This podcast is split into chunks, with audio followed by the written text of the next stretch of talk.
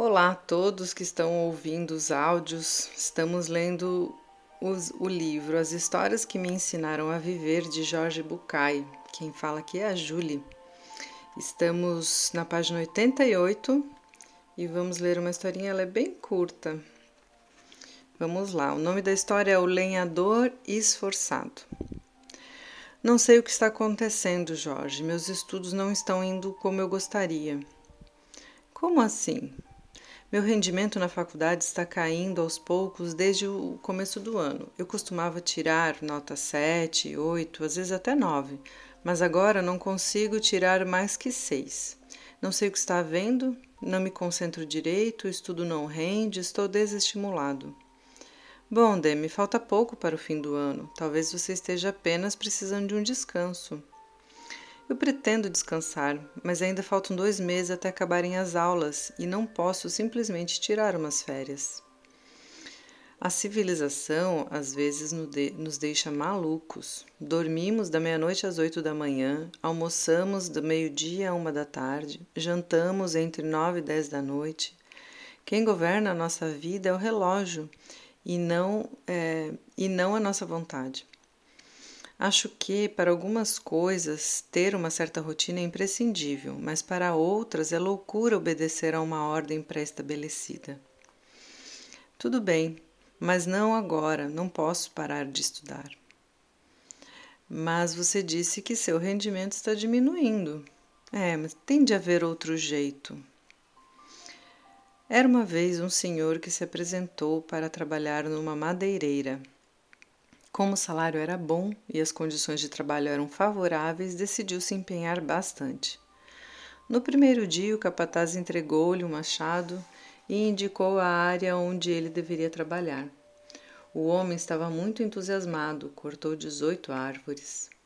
Você está de parabéns, disse o capataz. Continue assim. Animado com essas palavras, o lenhador decidiu melhorar seu desempenho no dia seguinte. Assim, naquela noite deitou-se bem cedo. Foi o primeiro a acordar e partiu para o bosque. Apesar do esforço, não conseguiu cortar mais do que 15 árvores. Será que estou cansado? pensou e decidiu deitar-se com o pôr do sol. Ao amanhecer, acordou convencido de que bateria uma, a sua marca de 18 árvores, porém não chegou nem à metade. No dia seguinte foram sete, depois cinco, e no último dia ficou a tarde toda tentando terminar de cortar a segunda árvore. Preocupado com o que o capataz poderia pensar, o lenhador decidiu contar o que estava acontecendo, prometendo esforçar-se até o limite de sua energia. O capataz perguntou: Quando foi a última vez que você afiou o machado? Afiar o machado? Não tive tempo, estive muito ocupado cortando as árvores. Meu caro Demian, de que serve começar com um esforço enorme se ele logo se torna insuficiente? Quando a gente se esforça muito, o tempo de recuperação nunca é o bastante para otimizar o rendimento. Descansar, mudar de assunto ou fazer outras coisas muitas vezes é uma maneira de afiar nossas ferramentas. Forçar-se a fazer algo que não está dando certo, por outro lado, é uma tentativa inútil de ignorar sua própria incapacidade num determinado momento. E assim ele termina essa história, né? Que vem muito bem a calhar com o final do, do semestre que a gente está vivendo, né? Os alunos vão se identificar, estamos nas últimas semanas de aula e, e a maioria, maioria assim fica muito cansado, né? Porque deu todo o gás no começo. E às vezes é, a gente precisa só realmente parar, descansar, fazer outra coisa para conseguir afiar o nosso machado, né? Dá tempo de ler ainda mais uma história. Se chama A Galinha e os Patinhos. Eu andava discutindo muito com os meus pais e me sentia totalmente incompreendido. Ficava muito chateado por não me dar bem com ele, sobretudo com meu pai, que era um cara incrível. O problema era que ele me tratava como um idiota. Tudo que eu fazia lhe parecia ruim, inútil, perigoso ou inadequado. Quando eu tentava explicar, era pior. Não havia uma única ideia com a qual pudéssemos concordar. Não posso acreditar que ele tenha se tornado um babaca de uma hora para outra, disse Jorge. Bom, não acho que seja assim. Mas eu juro, Jorge, ele parece um idiota reacionário. Meu pai não é um cara tão velho para não entender os jovens. É muito estranho. Hum, tem uma historinha.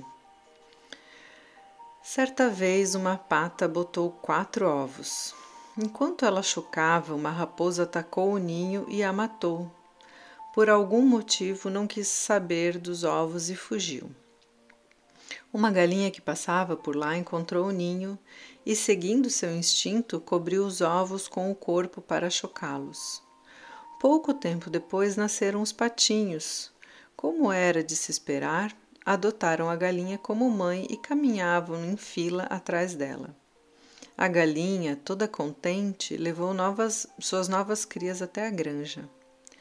Todas as manhãs, depois que o galo cantava, mamãe galinha ciscava o chão em busca de alimento e os patinhos tratavam de imitá-la. Como não conseguiam pegar nada na terra, a mãe os alimentava colocando seus em seus bicos as minhocas que encontrava. Um dia, como sempre, a galinha saiu para passear pelos arredores da granja, com os patinhos seguindo dis disciplinadamente em fila. Chegando ao lago, os patinhos entraram com naturalidade na lagoa, enquanto a galinha cacarejava desesperada pedindo que eles saíssem da água. Os patinhos nadavam e brincavam alegremente, e a mãe pulava e chorava, tremendo que se afogassem. O galo, atraído pelos gritos da mãe e compreendendo a situação, falou: Não dá para confiar nos jovens, são todos imprudentes. Um dos patinhos, escutando o comentário do galo, aproximou-se e disse: Não nos culpem pelas nossas próprias, pelas suas próprias limitações. Não nos culpem pelas suas próprias limitações. É, não pense que a galinha estava equivocada, Demian. Também não julgue o galo. Não considere os patinhos prepotentes e desafiadores. Nenhum dos personagens está errado. Eles apenas olham a situação por ângulos diferentes. O único erro, quase sempre, é pensar que o seu ponto de vista é o único que enxerga a verdade. O surdo sempre pensa que os que dançam são loucos. Ai, que ótimo! É, às vezes olhar pelo ponto de vista do outro é sempre um desafio, né? É, acho que para conseguir fazer isso, o primeiro passo é a gente se desarmar, né? Porque quando a gente está armado, a gente não consegue olhar pelo, pelo olhar do outro. E aí eu fica a pergunta assim para mim, lendo: a gente quer ter razão ou a gente quer ser feliz? Essa foi uma pergunta que há alguns anos alguém me fez e ficou marcado assim, né? Às vezes a gente quer ter tanto ter razão e acaba sendo infeliz, né? E se distanciando das pessoas. As duas histórias para mim foram bem que me trouxeram bastante reflexão, não sei vocês. Eu vou lendo assim o, os, as histórias e tem histórias que me tocam mais outras que não me fazem pensar muito. Não sei assim vocês, mas acho que tem a ver com o que faz sentido para cada um, né? E acho que escutem também esses áudios assim. Tem histórias que talvez não vão, não vão tocar, não vão fazer reflexões, e outras que vão, né? Acho que tá bom por hoje, duas histórias que vão fazer a gente pensar um pouquinho. Um ótimo dia a todos e até o próximo áudio.